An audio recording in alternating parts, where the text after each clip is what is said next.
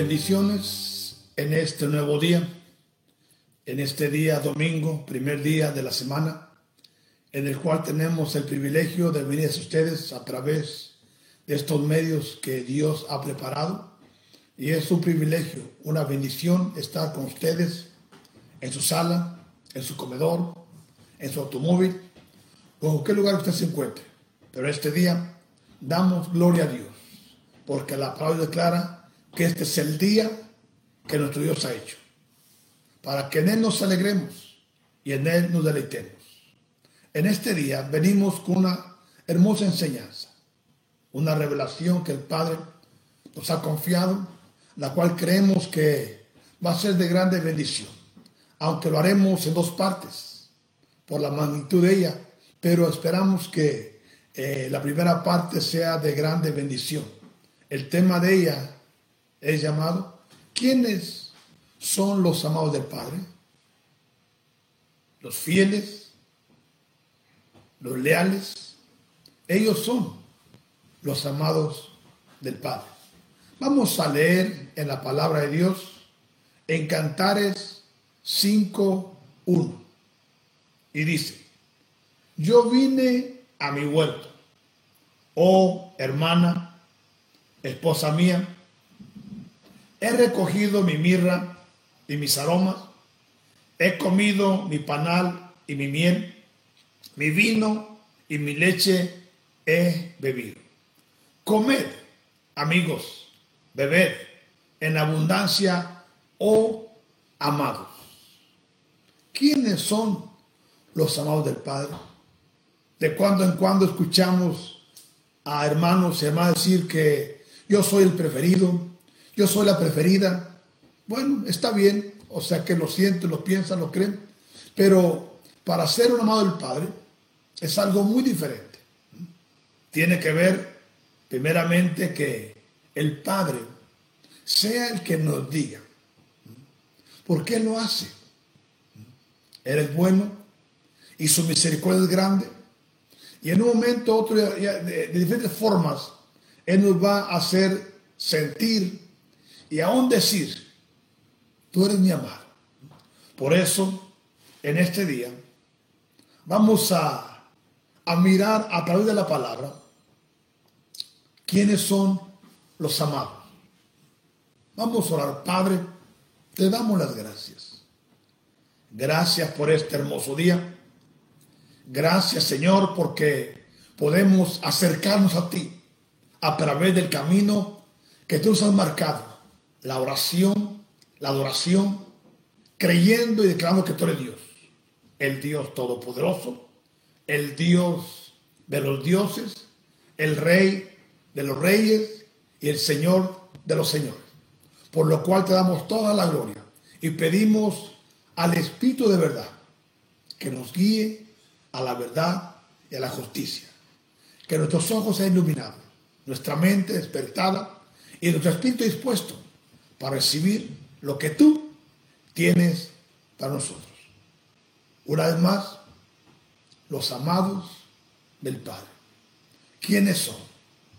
Dice en San Juan capítulo 14, verso 15. Si me amáis, guardar mis mandamientos. O sea que este verso es muy hermoso, muy poderoso, pero declara Jesús mismo diciendo enfáticamente, si me amas, muéstramelo a través de guardar mis mandamientos. Sabemos que la palabra de Dios está inundada de mandamientos. Pero Dios me ha mostrado algo, que en la Biblia hay 30 mandamientos.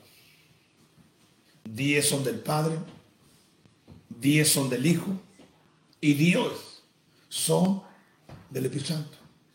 No entraremos hoy en ellos, pero un día Dios me permita enseñarles acerca de estos 30 mandamientos.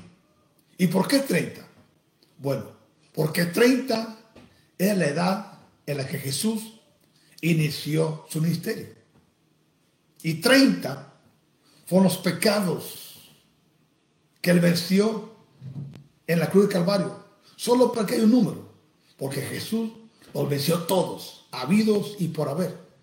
Pero si unimos los pecados del, corazón que están en, en Marcos 7 y unimos los pecados de la carne que son 17, ambos nos dan la suma de 30.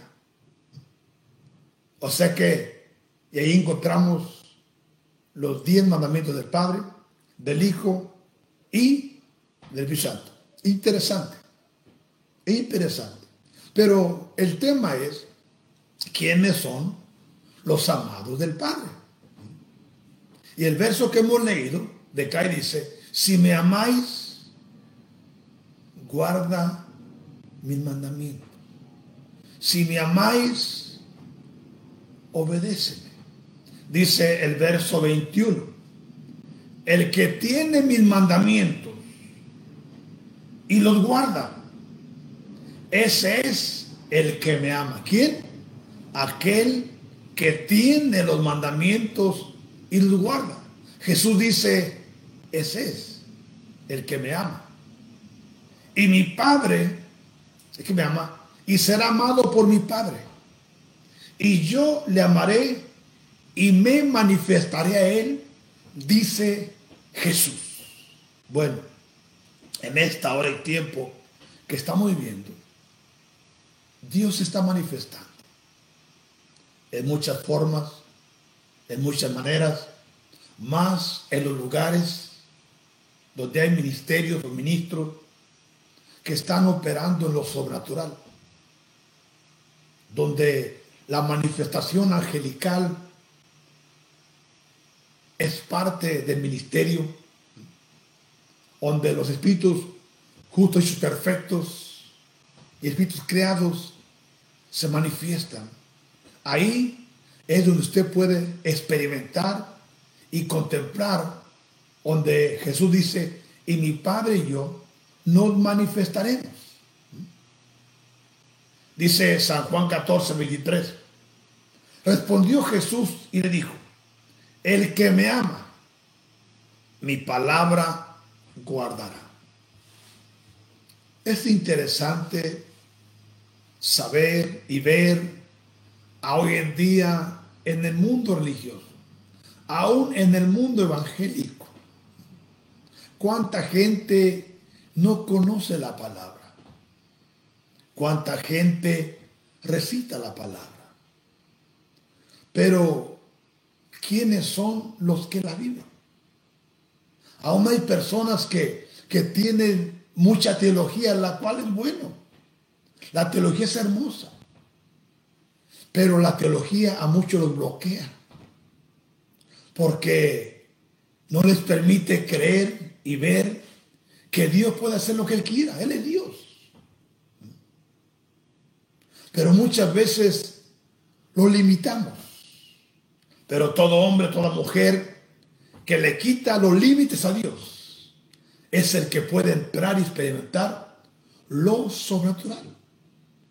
Porque para entrar y experimentar lo sobrenatural es como un niño que todo lo que dice papá, él lo cree. Y así es en lo sobrenatural. Si Dios lo dice, así es. Si Dios lo enseña, Así es. Si Dios lo revela, así es. ¿Por qué? Porque escrito está, Dios no es hombre para que mienta, ni tampoco es hijo de hombre para que se arrepienta. Dios lo dice y Él lo cumple. Por eso es que Él es Dios. Él es todopoderoso. Por eso es que Jesús dijo, en San Juan 14, 23. Respondió Jesús y le dijo, el que me ama. ¿Quién? El que me ama. Mi palabra guardará. Y mi Padre le amará. Y vendremos a él y haremos morada con él.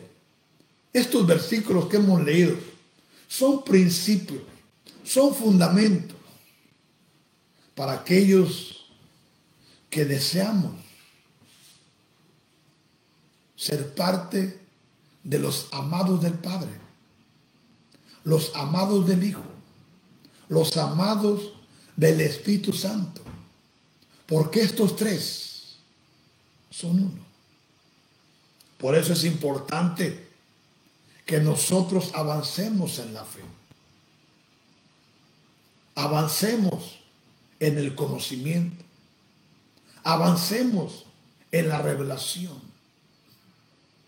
Porque en la Biblia aparece una palabra que se llama los, impíos. ¿Quién es un impío? Hmm. Dice la palabra de Dios que los hijos de Eli eran hombres impíos. ¿Y por qué cayeron en el nivel de impíos? La razón por la cual ellos, y hoy en día muchos, están cayendo en ese nivel, porque han dejado que de avanzar, de aprender. Y cuando un cristiano, un creyente, deja de, de creer, deja de avanzar, cae en el nivel de impío. Mucha gente dice, estoy tomando vacaciones. En Dios no hay vacaciones. Me estoy tomando un tiempo. Ten cuidado con ese tiempo. Porque dice la palabra que el enemigo, que es Satanás, él anda como un león rugiente, buscando a quien devorar. Por eso es importante que entendamos y creamos que Dios no espera que paremos. Dios espera que avancemos para que un día Dios nos diga como le dijo a Daniel. Dice en Daniel capítulo 9, verso 23. Al principio tu ruego fue dada la orden. Y yo, le dice el ángel, he venido para enseñártela, porque tú eres muy amado. En muy pocas escrituras aparece la palabra amado. Y Daniel, un profeta vidente del Padre, un joven que llegó a ser adulto y anciano, pero que agradó a Dios. ¿Por qué? Porque a pesar que estaba en un país extraño, hablando una lengua extraña, en una cultura extraña, en una comida extraña, pero él nunca dejó de creer. Él nunca dejó de avanzar. Por lo cual dice la palabra que Dios lo declaró muy amado. Entiende pues la orden y entiende la visión. Le dice el ángel a quien? a Daniel. Y más de una vez, Dios se lo dice. Porque encontramos en Daniel, capítulo 10, verso 1, dice, en el año tercero de Ciro, rey de Persia, fue revelada palabra a Daniel, llamado Belsasar. Y la palabra era verdadera. Y el conflicto grande. Pero él, ahora Daniel, comprendió la palabra y tuvo inteligencia en la visión. Qué hermoso sería que nosotros, como pueblo, como congregación, como ministerio, avanzáramos. No importando las circunstancias porque hemos aprendido y creído que todo lo que es de Dios, Dios lo prueba. Y más en esta hora, con todo lo que está pasando. Como he dicho en otras ocasiones, Dios está probando al mundo a los gobiernos. Está probando a la iglesia para ver si paramos o continuamos. Es cierto, no tenemos nuestro tabernáculo abierto, pero sí nuestra casa es un tabernáculo. Y Dios la puede convertir en una cueva. O también la puede convertir, no es una cueva, sino que en una caverna, como declara en los últimos capítulos, versículos del capítulo 11 de Hebreos, que habitaban en cuevas y en cavernas. ¿Cuál es la diferencia de una cueva y una caverna?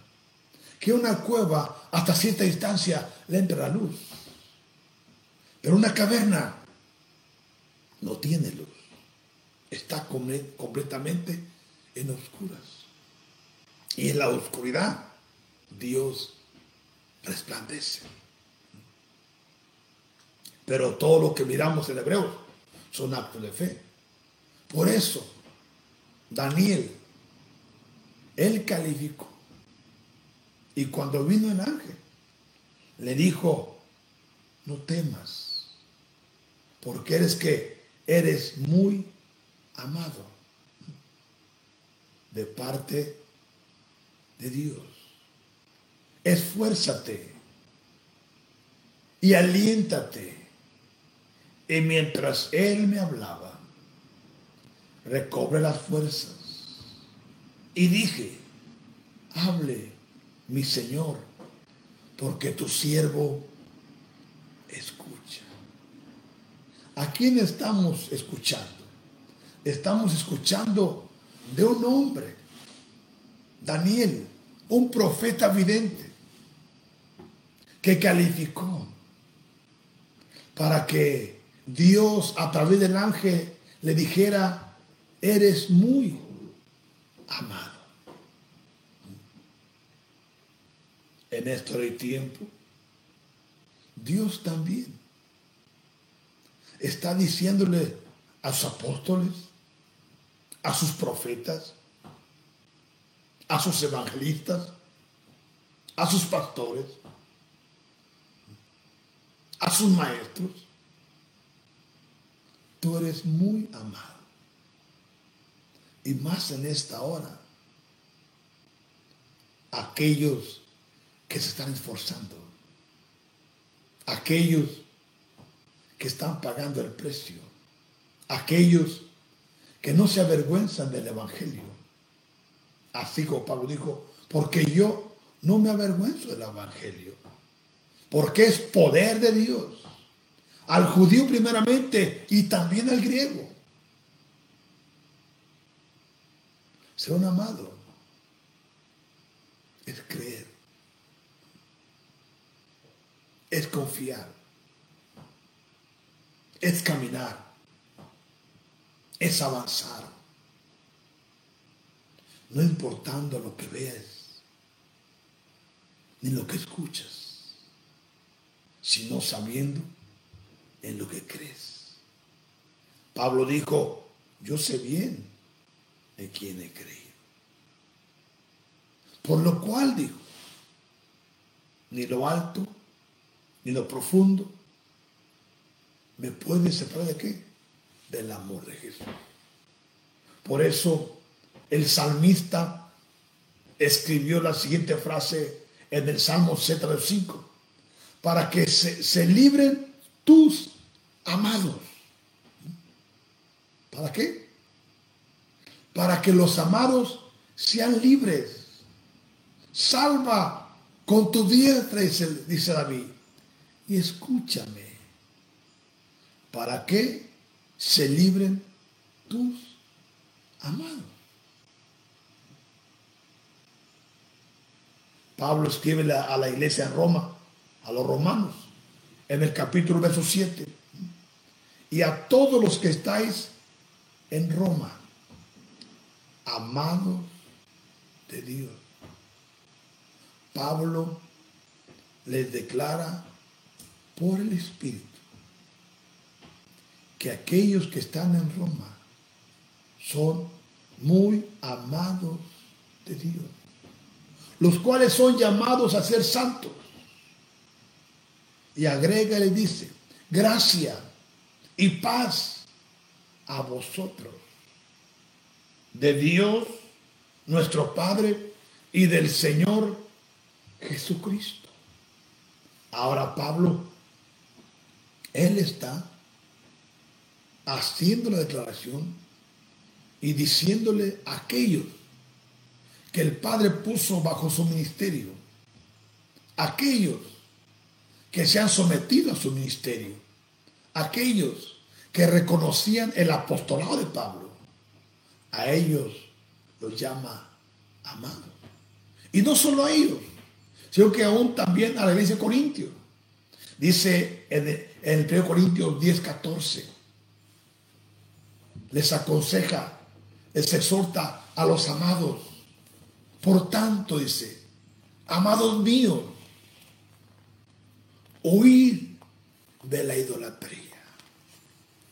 Esta palabra, muchos la han encerrado solamente a pecados inmorales.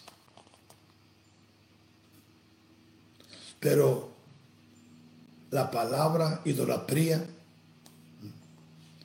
otros caído solamente a la adoración falsa. Pero la idolatría tiene más que eso. La idolatría tiene que ver con desobediencia. La idolatría tiene que ver con infidelidad. La idolatría tiene que ver con falsos dioses. Por eso, si encontramos en, Apocalipsis, cuando el Padre le habla a través de Juan a una iglesia, la cual dice que enseñaba a los siervos a fornicar. O sea que una, una idolatría. Porque pensamos que, tiene, que esta mujer enseñaba a tener sexuales, pero nada con eso, sino que a ser desleales. Y un desleal se convierte en un hipócrita. Dice por eso dice, huir amados de qué? De la idolatría. En 2 Corintios 7.1 dice, así que, amados. Así que, amados, puesto que tenemos tales promesas, limpiémonos de toda contaminación. O sea que un amado tiene que entender y comprender que estamos en limpio de toda contaminación. ¿Dónde la contaminación? En el espíritu, en la mente, en la imaginación, en la conciencia, en el cuerpo. Dice la palabra en Hebreos, buscar la paz y la santidad, sin la cual nadie verá a Dios. Por eso dice el apóstol, por tanto, amados míos, huir de la idolatría. Es importante entender que Jesús llama a la iglesia la amada aún habla en, cantares, la llama aún amiga mía, paloma mía, la llama cuatro dimensiones. Por eso dice la palabra en de Corintios 7.1. Así que, amados, puesto que tenemos tales promesas, limpiémonos de toda contaminación de carne y de espíritu, perfeccionando la santidad. Ahora, ¿La santidad dice perfeccionada? Sí. Por eso en los últimos versos de Hebreos capítulo 5 y los primeros del capítulo 6 habla de un perfeccionamiento. Otras palabras, habla de siete principios, los cuales tienen que ser perfeccionados. Por eso el apóstol Pablo, perfeccionados, perfeccionó la santidad en el temor de Dios. Porque el ser un amado no es para todos, sino para aquellos que están cerca de los secretos de Dios. ¿Qué significa eso? Que están atentos, que están alerta, que están esperando, que están creyendo acerca de los secretos. Damos gracias a Dios por la revelación. La revelación ha perdido un cambio tremendo en nosotros. Porque a través de la revelación, Dios nos muestra lo que está entre la tinta y el papel. Lo que no cualquiera puede ver, al menos que Dios se lo revele. Así como fue con Pablo. Por eso él dice eh, en el capítulo 12 de 2 Corintios, que por revelación.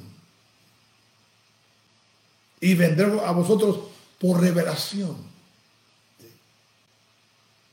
Por eso aún si miramos en, en 2 Corintios, en el capítulo 11, donde Pablo expresa las mismas palabras que los discípulos escucharon en el día que Jesús les impartió la Santa Cena. Pablo, en el capítulo 11, dice lo mismo. Y una ocasión el Padre me revelaba que cuando Pedro escuchaba, aún él sintió celo. Y un día Pedro fue y se sentó junto con los discípulos, los cuales Pablo estaba discipulando. Y empezó a escuchar a Pablo cosas que solo él sabía. Porque Jesús, cuando estaba en carne, les enseñó. Pero ahora han pasado años y aparece Pablo y hablando las mismas cosas. Y el Señor decía que Pedro le dijo, Pablo, ¿quién te enseñó eso? ¿Dónde aprendiste eso? Entonces Pablo dijo, Pedro, a ustedes Jesús les enseñó personalmente a mí todo se me ha dado por revelación. Yo no conocí a Jesús físicamente, dice Pablo, pero sí lo conocí en espíritu. Y Pedro, todo empezó en el camino hacia Damasco, dice el capítulo 9 de Hechos, que lo rodeó una luz del cielo. Y cuando él acordó a Pablo, se encontró en el piso, tirado, por la fuerza de aquella luz, la cual fue una manifestación del espíritu humano de Jesús. Y una voz que le dijo, Saulo, Saulo, ¿por qué me persigues? Dura cosa es dar cosas en contra del aguijón. Entonces Pablo dijo, ¿y quién eres tú, Señor? Escucha. ¿Por qué dijo él? ¿Quién eres tú, Señor? Porque escrito está en 1 Corintios capítulo 12, verso, verso 3, que nadie puede llamar a Jesús Señor si no es por el Espíritu. Y Pablo dice, ¿quién eres tú, Señor? Y agrega la voz, dice, yo soy Jesús a quien tú persigues. O sea que Pablo, él conoció, él aprendió, no solo de la operación de los espíritus muchos perfectos o de los espíritus creados, sino que ángeles, así como él declara en Hechos 27, cuando está en, el naufragio en el camino a Roma, o dice, porque el ángel del Señor, a quien yo sirvo y de quien yo soy, envió a su ángel. Porque la operación angelical para Pablo era el pan de cada día. Y no solo la operación angelical, sino que aún él tenía la capacidad,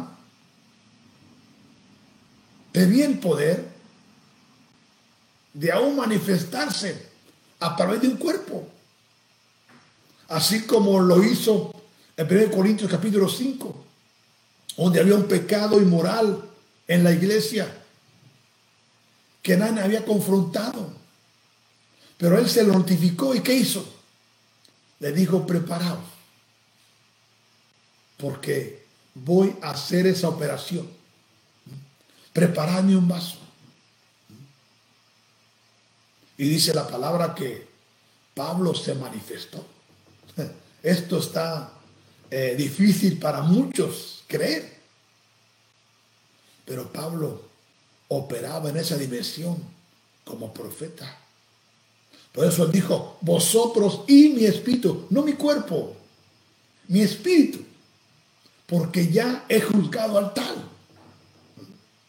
Estas son operaciones que muy pocos conocen, pero que Dios en esto de tiempo, a través del Santo Espíritu, la está revelando, manifestando. ¿Por qué? Porque la iglesia de Cristo Jesús en estos últimos tiempos va a caminar en esa dimensión.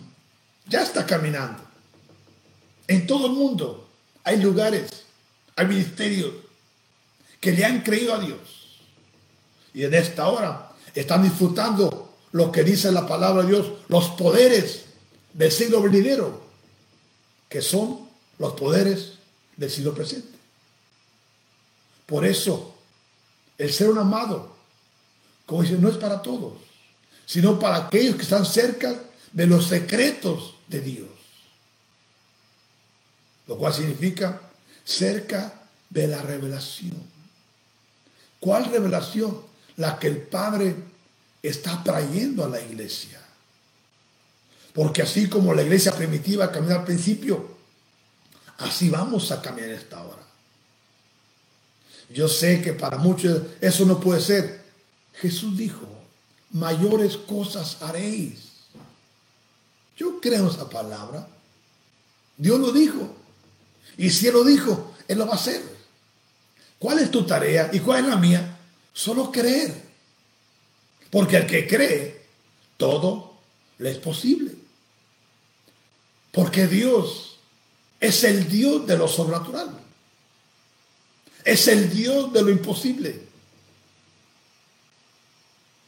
Por eso es que yo he dicho esto de algunos años que Dios a través de su Espíritu Santo está levantando otra iglesia en medio de su misma iglesia. ¿Qué significa eso?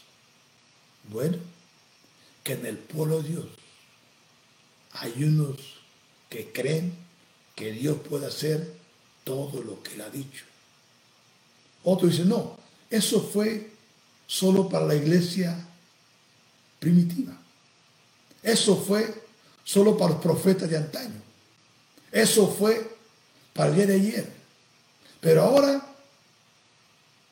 ya no ocupamos eso.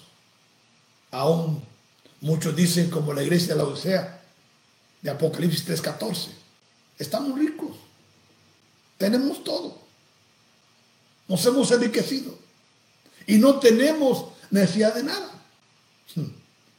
Pero la verdad es que ahora tenemos más necesidad que nunca. Porque todo lo que está pasando, el Padre lo ha permitido. Y nadie se va a llevar la gloria, solo Él. Para que creamos que Dios es poderoso para ayudarnos para salvarnos, para liberarnos. Y aún como dijeron Sabrach, Masacha Benego, pero si escoge no hacerlo, Él sigue siendo Dios. Bendito sea su nombre. Por eso, el ser un amado no es para todos, sino para que están cerca de los secretos de Dios. Especialmente los que somos parte de los cinco ministerios. Y luego todos aquellos que se convierten en un muro, en un escudero, que velan, que cuidan la obra, que mantienen su antorcha encendida, que no se conforman a este siglo, sino que son transformados continuamente a la imagen y a la semejanza de Jesús, el Hijo de Dios. Por eso dice la palabra de Dios en 1 Juan 4.1. Amados. Este es Juan el amado. Juan, uno de los que estuvo siempre cerca de Jesús, el cual calificó para que Jesús, estando en la cruz, ya para entregar su espíritu, volteó a verlo y le dijo, Juan, Juan, he ahí tu madre. Madre, he ahí Juan tu hijo. Y esta palabra que de ahí Juan cuidó de María. Por eso Juan es llamado el amado. Y si leemos el capítulo 4, 1 Juan 5, ahí el apóstol solo habla del amor. Por lo cual dice, amados, no creáis a todo espíritu, sino probad los espíritus, si son de Dios. Porque muchos falsos profetas han salido por el mundo.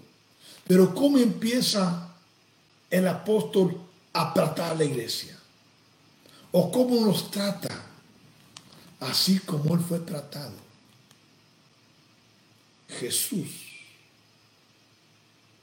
lo consideraba el amado. A todos, pero en especialmente a Él. Por eso dice Juan el amado, probar qué? Los espíritus. Porque no cualquiera tiene la capacidad de hacerlo y aún se tuviera, pero no tiene la autoridad para abrir las puertas dimensionales y luego activarlos y aún retenerlo. Por eso, miremos la siguiente escritura, donde empezamos que dice, yo vine a dónde? A mi huerto. Oh hermana, esposa mía he recogido mi mirra y mis aromas. He comido mi panal y mi miel. Mi vino y mi leche he bebido. Comed, amigos, y beber en abundancia y agrega diciendo, oh, amado. Esta palabra, amados, tiene más peso de lo que pensamos. ¿Por qué? Porque, repito, un amado es aquel que cree. Un amado es aquel que está dispuesto a pagar el precio. Un amado es el que camina no dependiendo de lo que ve, no dependiendo de lo que oye, ni aún en lo que siente, sino en lo que él sabe. Por eso, a través de la historia, ha habido hombres y mujeres que no han estimado su vida. Aún muchos han sido mártires, sacrificados por causa del Evangelio de nuestro Rey y Señor Jesucristo. Muchos creen y piensan que los mártires fueron solamente de la Edad Media, de la época medieval. No, no, en esta hora también hay mártires. Y va a haber mártires. Pero un amado del Padre está dispuesto. Por eso es que el Espíritu Santo quiere adueñarse de nosotros. Hace unos días el Padre me hablaba de Esteban, el primer mártir de la iglesia. Qué tremendo. Cómo este joven diácono, en términos de minutos, llevó al pueblo presente a través de la historia y lo trajo hasta la cruz del Calvario. Y lo más interesante es que dice la palabra que la gente miraba como el rostro de un ángel. Ahora, ¿sabes quién tomó su lugar Esteban? ¿Por qué la gente decía que estaban viendo el rostro de un ángel. Porque en realidad un ángel tomó su lugar. Dios es grande, Dios es poderoso, Él todo lo puede, Él todo lo sabe. Por eso en este tiempo Dios quiere que tú y yo entendamos y creamos y nos esforcemos. Dios le dijo a Josué en el capítulo 1 de Josué, verso 7 a 9, Josué, esfuérzate, sé valiente, no temas ni desmayes porque Jehová tu Dios está contigo. Eh, pero esfuérzate y sé valiente. Y no te apartes ni a diestra ni a siniestra. Para que cumplas el propósito por el cual fuiste levantado, Josué, en este tiempo. Y todo te saldrá bien Bendito sea nuestro Dios. Grande es nuestro Dios. Poderoso es nuestro Dios. Y yo sé, hermanos, tú que me estás mirando, que me escuchas, tú calificas para ser un amado. Quizás tú veas tu condición veas tu trasfondo y diga, pero ¿de dónde yo vengo? ¿Dónde estoy? Te quiero decir que no es donde vienes, sino quién está contigo. Porque para esta hora tú has nacido. Por lo cual no te conformes este siglo Permite al Espíritu Santo que te transforme a la imagen de Jesús para que tú seas un amado. Y no solo eso, tú puedas ayudar a alguien más a ser un amado con tu vida, con tu testimonio, con tu conocimiento, con tu sabiduría, con tu gracia. Porque en esto hay tiempo Dios está declarando muchos que son amados. Quizás tú nunca habías escuchado así. Y quizás tú digas, pero esto no puede ser. Puede ser. Por lo cual yo activo la perfecta voluntad en ti para que puedas en el nombre de Jesús y tú seas un amado para que en esto hay tiempo puedas hacer la diferencia en el nombre de Jesús.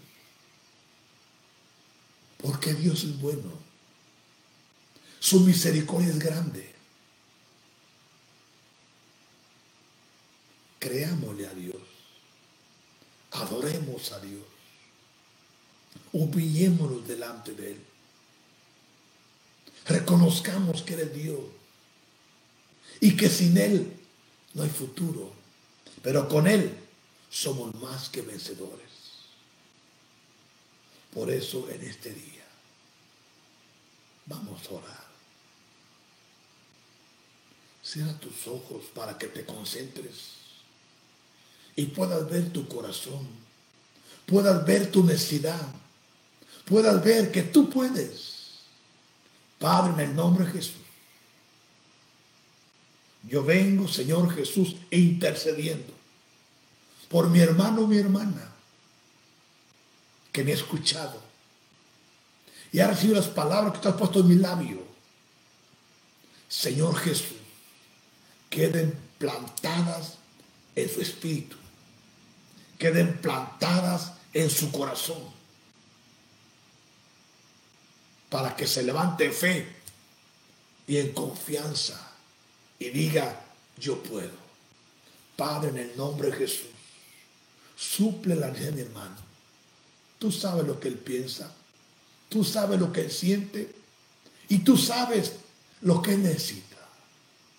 Padre, en el nombre de Jesús, si tú no has creído en él, reconócelo como Señor y Salvador. Si nunca lo has aceptado, viene Señor Jesús, yo te acepto en mi corazón. Yo te creo.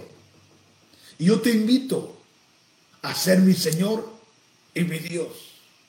Para que en este tiempo yo camine en tu presencia. Haga tus obras. Y tu perfecta y santa voluntad en mí sea prosperada. Por eso en este día, un día muy especial, vengo a ti con esta palabra.